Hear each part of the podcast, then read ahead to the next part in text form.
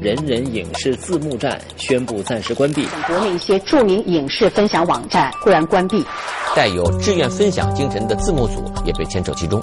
随着射手网和人人影视的相继关闭，这两天关于字幕组遭遇生存危机的讨论不绝于耳。国内的字幕组是什么时候诞生的？这轮关停是否意味着字幕组时代的终结？互联网盗版影音时代是不是也会就此终结？十一月二十六号报刊选读，宋宇为您讲述字幕组的前世今生。首播，南京新闻一零六九十八点三十分，复播二十三点十分。